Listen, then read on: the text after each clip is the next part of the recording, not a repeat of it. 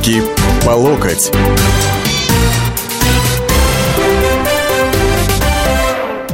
Здравствуйте, уважаемые товарищи и граждане, и дамы, и господа. В общем, все радиослушатели, которые сейчас слушают «Комсомольскую правду». В эфире программа «Руки по локоть». У микрофона в студии Александр Гришин, политический обозреватель. А, безмерно рад с вами встретиться. И что касается темы передачи. Вы знаете, ее, собственно говоря, она родилась из двух событий. Одно произошло 97 лет назад, когда был организован Российский коммунистический союз молодежи, поздне ставший ВЛКСМ, Всесоюзным Ленинским коммунистическим союзом молодежи. Да, вот это завтра дата будет, 29 октября 1918 года это было сделано. Вот, просуществовал он чуть больше, чем Советский Союз Союз. И, а второе событие, которое наткнуло, подтолкнуло меня к этой теме сегодняшней, это вчерашняя передача, вчерашняя радиорубка, когда мы обсуждали с представителем э, общественного движения полиции нравов, нужна ли нам полиция нравов в Российской Федерации. И я, э, что редко бывает, проиграл. Не с разгромным счетом, но все равно проиграл. 48 на 52. Э, в таком процентном соотношении проголосовали наши радиослушатели, которые сказали, выразили мнение, что полиция нравов в России нужна. И самое интересное, что большая часть из тех, кто дозвонился и выходил в эфир, она, а, эта часть говорила о тлетворном влиянии СМИ на молодежь, о том, что, дескать, надо заниматься воспитанием детей, воспитанием молодежи и так далее и тому подобное. И причем э, меня очень сильно удивило, почему этим должна заниматься полиция. Пусть даже в ее названии будет и слово «нравы», что называется. Ну и вот, собственно говоря, молодежь, да, наша нынешняя, какая она такая, хорошая или плохая, кто же должен заниматься ее воспитанием, как и чем? Комсомол, не расстанусь с комсомолом, буду вечно молодым, или какие-то другие организации. У нас же сейчас на самом деле полно их всех, да, вот если их перечислять, партийные там есть, молодая гвардия Единой России, молодежные яблоко, молодежные 5 декабря, ну, это сами понимаем, да, а, чьи там, так сказать, Сокола Жириновского, который сейчас называется «Время молодых», по-моему, и Ленинский коммунистический союз молодежи есть там, и молодые социалисты, Евразийский союз, господи, идущие с Путиным, и идущие без Путина, и наши, и не наши, и обороны, и все остальное, но где они кто их видел на самом деле рядом с вообще молодежью, а не с очень узкой прослойкой. Вы знаете, вспоминая комсомол, я могу сказать, что э, не такая уж плохая была организация, очень даже хорошая. Э, шесть орденов не, не за просто так, так сказать, получила, да. Вот. Что такое комсомол? Борьба с неграмотностью, молодежь комсомол, индустриализация, молодежь комсомол, оперотряды и ДНР КНД это уже в наше время это основа комсомол на самом деле. Львиная доля тех, кто участвовал в добровольных народных дружинах, это и оперотрядах, это были комсомольцы. Вот. И, э, конечно, имидж несколько подпорчен был писателем, который написал ЧП районного масштаба, но вы знаете, наверное, где-то такие случаи были, действительно. Или, может быть, ЦК, я вот, лично я был секретарем горкома комсомола, я вот признаюсь в этом без всяких, так сказать, э, угрызений совести и так далее, но могу вам сказать, что никаких активисток Э, ни, так сказать, на полевом стане, э, ни в горкоме на стол не э, укладывал. Ну, водочку, конечно, пили. Но, опять же, не на работе а с друзьями и по выходным. Обсуждали футбол и тех же активисток. Но, опять же, в горкоме-то никто их на стол не укладывал, не распластывал. И, в общем-то, не было никакого такого какого-то разврата, кроме обычного, который свойственен любой молодежи в любой жизни. Не обязательно это имело отношение к комсомолу. Если на самом деле посмотреть, то у нас а, первая, так сказать, э, строитель, одна из первых попыток решения жилищной проблемы – это тоже был комсомол. Ребята, вот сейчас мало кто знает, но молодежные жилые комплексы – это тоже инициатива а, была а, в ЛКСМ. Ну, а про а, молодежные центры, которые, так сказать, стали в один ряд с кооперативами, к сожалению, увы, а, торгово-закупочными, как и большинство кооперативов, я и говорить не собираюсь. Но вот эти вот была, у молодежи всегда есть некая потребность в движении, а вот с созиданием или разрушением, как это будет реализовываться, это уже дело тех, кто эту молодежь будет направлять. Поэтому, собственно говоря, я сегодня и предполагаю э, поговорить с вами про то, как э, и кому воспитывать эту молодежь. У нас есть э, вот это Федеральное агентство по делам молодежи. Там нет молодежи, там сидят чиновники. Да, там молодые, но это сидят администраторы. У нас есть программа государственная «Патриотическое воспитание граждан России» на 2016-2020 годы. И а, там есть финансирование, и там есть люди, которые этим занимаются. Но это опять же этим занимаются те же самые чиновники. И большой вопрос а, на самом деле, а, на благо это идет или во вред.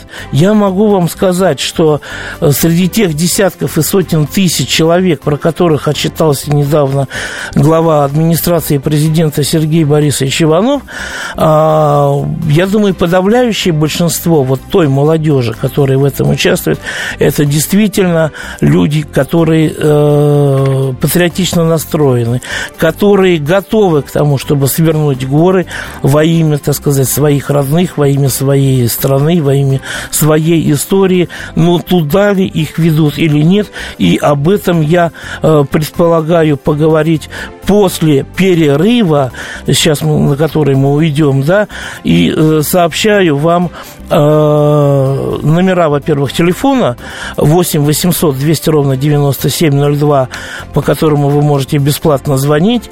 Э, номер, значит, смс, короткий номер 2420 в начале буквы РКП. Ну и мой э, твиттер, вы в нем тоже можете задавать вопросы. Вернемся после перерыва. Меня зовут Александр Яковлев. Меня зовут Евгений Арсюхин. У нас есть к вам убедительная просьба. Ни в коем случае не включайте радио «Комсомольская правда». В понедельник в 6 вечера. Но если вы все-таки решитесь это сделать, то вы услышите.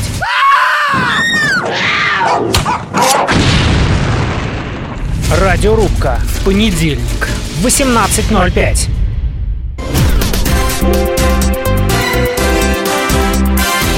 Руки по локоть.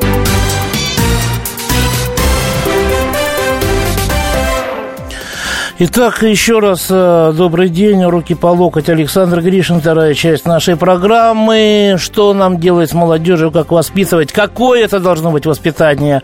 Общее какое-то для всей страны, политическое силами разных партий или какое-то о, патриотическое, кто им должен заниматься, где его надо начинать, что делать государству, что делать людям. Я жду от вас ответов на эти вопросы. Вот. И надеюсь, что сейчас с нами на связь выйдет э, очень хороший человек. Вот, э, Роман Юрченко, подполковник, зам командира э, Калининградского отряда ОМОН, э, поэт, музыкант, а также еще и кинематографист. Вы знаете, вот весной весной вышла, вышел его фильм Так, у нас чуть-чуть попозже, так сказать, мы э, с Романом соединимся. Вот. А сейчас я готов принимать ваши звонки. Мне тут сообщили, что есть проблемы некие со связью. Вот. Э, а сейчас я готов принимать ваши звонки э, по номеру 8 800 200 ровно 9702, а также смс по номеру короткому 2420 Э, и начнем мы, пожалуй, эту работу со Степана. Добрый день. Здравствуйте, город Пермь на связи. Хотелось бы про комсомольцев сказать. Были, наверное, романтики комсомольцы. Вот. Ну, хочу пример привести про таких комсомольцев предпринимателей. Например, вы, наверное, в курсе, э, Юрий Петрович Трутнев, который сейчас на Дальнем Востоке. Это наш бывший пермяк, Угу. Вот, был главным комсомольцем у нас в Перми или Пермской области, я уж не помню, потом депутат, губернатор и так далее. Вот, с Черкуновым они с бывшим губернатором здесь организовали бизнес-компанию «Экс». Вот, Черкунов сейчас во Франции, а, там счастлив, все замечательно. Я к чему? К тому, что а, в Перми, когда они были у власти, а, что было? Была приватизация, всю промышленность распродали. Они все хорошие здания к себе под магазины – компании X «Семья». То есть я хочу сказать, что для меня они абсолютно не пример комсомольцев. Были комсомольцы действительно другие, вот. А эти для меня абсолютно не авторитет в плане руководителей и в плане каких-то управленцев или политических деятелей, или государственных деятелей. Вот. А по поводу со современности, воспитывать должна семья. Я думаю, что спорт. А дальше нравственная это культура обязательно. Вот так. Угу. А в, в каком да. направлении вот э, семья должна воспитывать? Семья, э, я так думаю, что э, ну, какие-то нравственные ориентиры должны быть. Вот. Все-таки должны не замыкаться на том, что Россия это одна, а вокруг враги. Нет, не так. Мир глобален, и все-таки нужно идти, находить какой-то консенсус и видеть друзей вокруг России – вот. А в плане остального, ну, допустим, там, наркомания, понятно, что зло, допустим, для меня, для моих близких, для ребенка так воспитан. Вот. Там, алкоголизм – это зло. Ну, вот такие понятия. Понятно, понятно, хорошо, спасибо. Так, вот тут мне пишут уже, так сказать, в мой твиттер, воспитывать молодежь должен Лимонов, и я не знаю, как это расценить, как, э, э, ну, скажем так, не, некую, некий такой прикол или как некую серьезность. Ну, на самом деле, у Эдуарда Вениаминовича есть молодежные организации. Это у него, собственно говоря, и не, а, так и не сумевшая легализоваться и его партия НБП, а, там в основном молодежь. И я, кстати, хочу вам сказать, а, уж в силу того, что он воспитывает, или она сама такая, молодежь а, высоко идейная. Еще поискать такую надо. Вот. Ну, а сейчас у нас на связи Роман Юрченко. Добрый день. Добрый, добрый день. Роман, вот э, весной этого года вы закончили работу над фильмом «Правда. Цель 102». А, фильм о том, как в условиях э, так называемой антитеррористической операции, или карательной, будем называть вещи своими именами, операции на Донбассе, э, российские журналисты осуществляют свою деятельность. Вот э, Фильм на самом деле очень хороший, я рекомендую его всем посмотреть, кто где сможет. Но у меня вопрос такой, Роман, вы на какие деньги его снимали? Ну, получилось так, что это мы снимали на свои деньги, более того, ну, как скажем, на свои, то есть свои личные какие-то э, деньги, но и мы э, кричали, просили о помощи, э, нам помогали все люди всей нашей страны, не только нашей страны. Э, спасибо, кстати, большое «Комсомольской правде», которая написала большую статью э, о, о том, что мы снимаем фильм, нам не хватает финансов. На самом деле нам очень сильно помогли Э, ваши коллеги, с позволения сказать, с Украины, которые, э, получив фотографии со съемочной площадки, написали совершенно какие-то сумасшедшие безбашенные репортажи о том, что происходит, о том, что э, эти фильм снимается на деньги наркокартелей, о том, что там государство нам выделяет. Вот, она всем стало известно, и мы уже пользуясь этой известностью рассказали правду, на самом деле, что финансов у нас не хватало, и вот каждый, да, там бабушки посылали по 100 рублей, писали сынки вот все, что могу, да, э, журналисты какие-то помогали, ну, бизнесмены помогали. На самом деле было непросто, но я считаю, что мы справились. Вы его для, кого, для кого снимали вообще? Вот кого вы видели вашими зрителями? А, ну, мы прежде всего снимали это для тех людей, которые э, понимаете, э, для тех людей, которые не знают, может быть, что такое работа журналиста и что такое настоящая война. Потому что все фильмы, которые о войне проходят у нас, да, там, которые Бондарчук снимает, э, кто-то еще, большинство своем, они какие-то лубочные, они показывают э, не то, что есть на самом деле. И очень интересно было, когда мы писали сценарий, во-первых, показать правду, что происходит на Украине с нашей точки зрения, потому что мы осматривали много материалов общались непосредственно с людьми, которые были там. А во-вторых, мы э, хотели рассказать правду о журналистах, потому что, как бы то ни было, на одной или на другой стороне находятся люди, которые могут применять по отношению друг к другу оружие. Да? То есть у ополченцев есть оружие, они обороняются и уничтожают противника. И у так называемой э, вооруженных сил Украины тоже есть оружие. И единственные люди, которые не вооружены, и которые вооружены только камерой и ки, ки, фотоаппаратом, э, не знаю, ручкой и блокнотом, это журналисты. Наверное, им страшнее всего приходится, наверное, э, им и как, как участникам этого, скажем так, конфликта, ну и гражданским людям. Вот мы хотели это показать, хотели показать правду с нашей точки зрения. А, скажите, пожалуйста, вот вы не знаете, у молодежи ваш фильм популярностью пользуется, нет?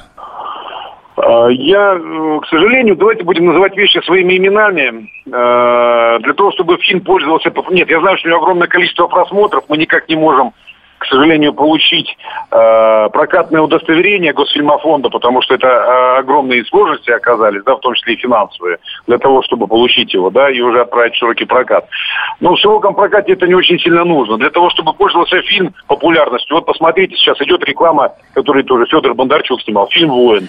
Э, что не включишь, даже включишь, тут программа. Ну, понятно, там, реклама, там большие деньги, да, там надо все да, это дайте, дело отбивать. дайте денег и будет пользоваться популярностью у всех, вот и все. Понятно. День, деньги даются. Ну, вообще, на самом деле, я хочу сказать, для меня было открытием, потому что ОМОН, причем вот э, реальный отряд, не какие-то там отставники, там, которые собрались ветераны, а те, которые действуют, э, ОМОН и кинематограф, не в плане просмотра, а в плане создания. Вот, честно говоря, до знакомства с э, с вами я... И мысли у меня такой подобной не было. Вот. А, спасибо большое, спасибо.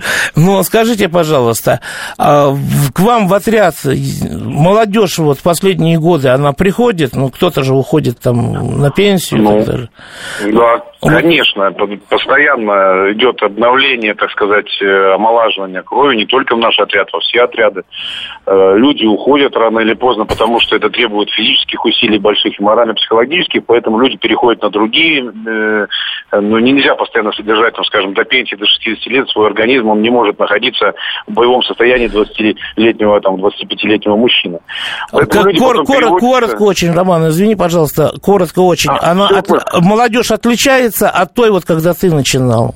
А диаметрально отличается молодежь. А, недостаточной мотивации и, скажем так, а, Понятно. количество Понятно. Не отключайся, не отключайся, мы ходим на перерыв, будет сюрприз потом в конце программы. Историю пишут победители. Они же ее и фальсифицируют. Я Николай Сванидзе. Я расскажу вам, как все происходило на самом деле. Я выбрал самые яркие и важные исторические события года, а также вроде бы незаметные, но значимые факты, которые оказали влияние на ход истории. Один год из жизни России глазами ее жителей. Документальный сериал «Исторические хроники» с Николаем Сванидзе. Слушайте каждую среду в 22.05 на радио «Комсомольская правда».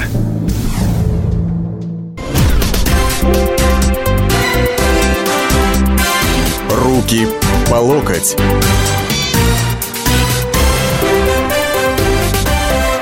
Мы с вами вступаем в завершающую часть программы э, «Руки по локоть».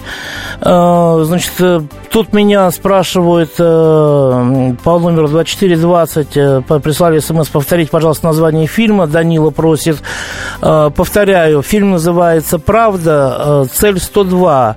Значит, звоните по телефону 8 800 200 ровно 9702. Кроме того, хочу вот сразу сказать, что в Твиттере предложила Лимонову воспитывать молодежь госпожа Анна Тараканова. Есть такой очень популярный персонаж. А мы с вами слушаем Татьяну. Добрый день. А, добрый день. А, я, знаете, хотела бы вот по своему опыту, по своему опыту, у меня, э, ну, когда-то сын был подростком. И э, что получилось? Ну, подростки и э, травка, все вот эти вот нюансы. В общем, я э, показала своему сыну, что такое, что такое э, наркологический диспансер. Просто угу. показал. Просто внутри э, он побеседовал, ему рассказали, ему рассказали врачи, он посмотрел на этих людей. Дальше что происходило дальше? Через год, буквально через год, э, был Беслан. Эм, так. Алло. Бес, э, да, да, да, да, да. В Беслане, в Беслане, ну, там так случилось, что погиб мой друг. Угу я тоже где-то с тех систем, э, и погиб он, э, закрыл, э, закрыл собой детей, ну, летела граната, и он ее просто принял на себя. Э, вот. И вы знаете, вот мой сын и его друзья больше после вот этих всех событий, э, экскурсии по э, диспансеру, и вот этих вот людей, которые спасают, которые реально... Как ну, отрезала, ну, да? Просто, просто отрезала. И вы знаете, у меня вот сейчас, сейчас очень много друзей, которые, ну, которые э, были в этих э, системах, которые э, антитеррористические. Ну, понятно, структуры. Группы, да. да. И они сейчас не удел, скажем так. Угу. Э, они где-то где в охране. Все, я вас понял, Татьяна. Понимаете, я вас понял. Как, вот как бы они их, личным как примером их надо привлекать. Я согласен с вашим предложением. Большое спасибо. Э, так, Владимир Егорович, добрый день. Добрый день. Да. Э, как вы думаете, хотел... воспитание должно быть политическим, вот разные политические партии, или патриотическим, или общегуманистическим? Спасибо вам. Я чуть-чуть э, мало запутался, как бы это ответ на вопрос, и вы мне помогли. Э, изначально я считаю, все-таки большое значение имеет воспитание детей. Все-таки должны сначала на путь истины поставить родители, это в любом случае. А потом, э, да, общественность тоже должна, это возьмем там детские ясли, детский сад, школа, это само собой. Потом, как наяву, чтобы, вот. Но в основном, как бы по, по ну, по, по возрасту, чем э, ребенок становится старше, здесь, естественно, обязательно в патриотическом духе, что это его родина, что это его земля, что и здесь его семья, здесь все. Что он, если надо будет, он должен защитить, это сто процентов. Вот. Ну и в дальнейшем, как бы, я думаю, на рассмотрение общественности в принципе, вот мы говорили про комсомол. Мне очень приятное воспоминание все это оставлять. Была, скажу так, была дисциплина и в школе, была дисциплина и в армии. Человек думал э, совершить поступок, подумать, чем, прежде чем совершить. Потому что его там товарищи, там, ну, как обычно, всеобщее презрение там и вот в этом плане. Как. Ну, вы знаете, всеобщее презрение, это были общие слова. Большое вам спасибо, Владимир Егорович. Я, я хочу только немножко поправиться. Все мы были люди-человеки. Я, например, в армии в самоволке ходил именно э, с комсомольским билетом, как неким таким эрзасом э, удостоверения личности, потому что паспорта не было в армии. Все на срочной службе, так сказать, с военными билетами. А военный билет патрулю или милиции не покажешь, а с комсомольским еще можно можно было отмазаться. Вот еще какой был цимус. А, Виталий Андреевич, слушаю вас. Значит, я хотел бы сказать, раз идет разговор за молодежь, значит, у нас была страна, была молодежь, были октябрята были, пионерчики были, актив, эти комсомольчики и становились людьми. Э, было приятно на все это смотреть. Сейчас рядом со школой живу. Матюки, курильня одна и, и, и вообще черт знает что. Не молодежь, а какое-то стадо дикарей. Значит, вернуть все, что было, и будет страна, и будет молодежь, и будет патриот, и будут герои. Сейчас от этих ждать не абсолютно нечего. Кроме вот этих аварий, богатые эти... Э, Стоп. Ну, давай, давайте, давайте, давайте я вам задам вопрос. Скажите, пожалуйста, а вот взрослые ведут себя иначе, которые рядом? Они там а не, знаете... не, не матерятся, не курят, не бухают у подъездов и так далее. Ничего знаете, такого нет. Как говорят, в семье не без урода, но сравнить никакого сравнения, никакого. Понятно. Вообще, понятно. это, это дик, дикость какая-то. Хорошо, большое спасибо. Давайте Юлию еще послушаем. У нас не так много а... времени осталось. Добрый день. Добрый день. Я многодетная мать э, и считаю, что э, Сколько у вас? А, пятеро. Ого, по нашим временам. Да, Тем более выслушаем. Угу. Вот. Э, и я считаю, что в первую очередь воспитание идет из семьи. Э, вот. И дальше, ближе к подростковому возрасту, э, дети хотят, чем-то увлекаются. И важно, чем они увлекутся. И, конечно, важно и патриотическое воспитание. Вот. И важно их увлечь чем-то ярким, положительным. Тогда они не захотят смотреть. Вот скажите, думаю, пожалуйста, что... у вас сейчас какие-нибудь кружки в шаговой доступности в школе, там в центре детского творчества или где? Вот что-то такое есть? Да, кружков очень много. Стараемся. А ваши дети посещать. ходят? Э, да, э, стараемся посещать тоже, чтобы и не перенасытились, чтобы не отбить желание угу. чем-то заниматься. Э, привить, опять же, интерес можно привить только через любовь. Это наносит ущерб вашему семейному бюджету или это бесплатно? Ну, мы стараемся находить бесплатные секции, но, конечно, за что-то Понятно. приходится платить. Понятно. Спасибо. Все-таки оно есть, так что давайте, на самом деле, пользоваться тем, что есть. Ну, а сейчас я хочу в завершении нашей передачи, чтобы вы прослушали хорошую песню в исполнении Романа Юрченко «Положительный заряд».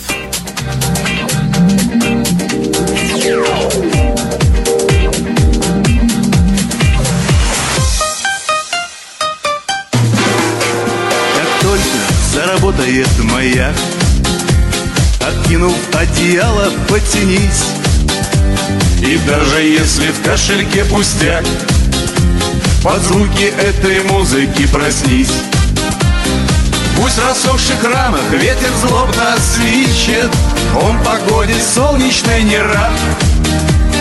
Сделай громче музыку, дружище. Мы приносим положительный заряд Помог соседу завести машину. Пора резину летнюю менять. Успел на рынок отвезти малину И в очереди в ЖЭКе постоять. Но когда не в шутку нахамили По мордасам бросит пьяный гад. Сделай громче музыку в квартире. Мы приносим положительный заряд на дороге палочкой махнули. Выписали штраф за телефон. За ремень ТО и за сплошную. И за то, что плох магнитофон. Пить не нужно нервно пепси-колу Нечего бояться автострад. Сделайте погромче магнитолу. Мы приносим положительный заряд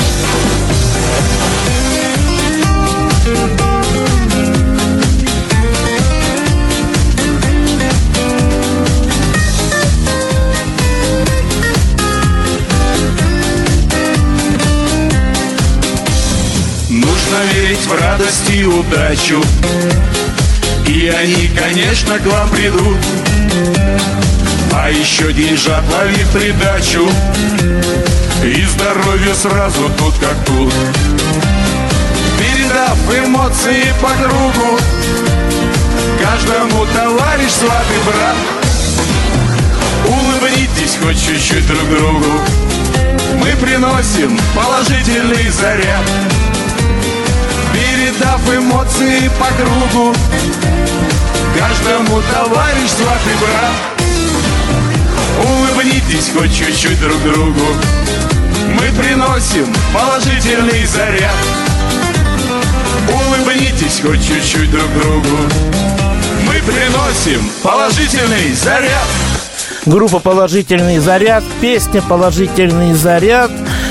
Ну вот, собственно говоря, на этом, наверное, и все. Сегодня давайте нести друг другу положительный заряд и молодежи, и всем с положительным зарядом Александр Гришин. Все проблемы ему по колено. И по пояс любые критики. По плечу разговоры с теми, кто по локоть увяз в политике. Политика в России – это не только скучные речи и предсказуемые выборы. Политика в России – это еще и яркое шоу. Это и схватка не только идеологии платформ, но и характеров и личностей. И потому программа о политике должна быть бескомпромиссной и жесткой, потому что веду ее я, Александр Гришин, политический обозреватель «Комсомольской правды». Политическое шоу «Руки по локоть» с Александром Гришиным. Слушайте каждый вторник в 16.05 по московскому времени.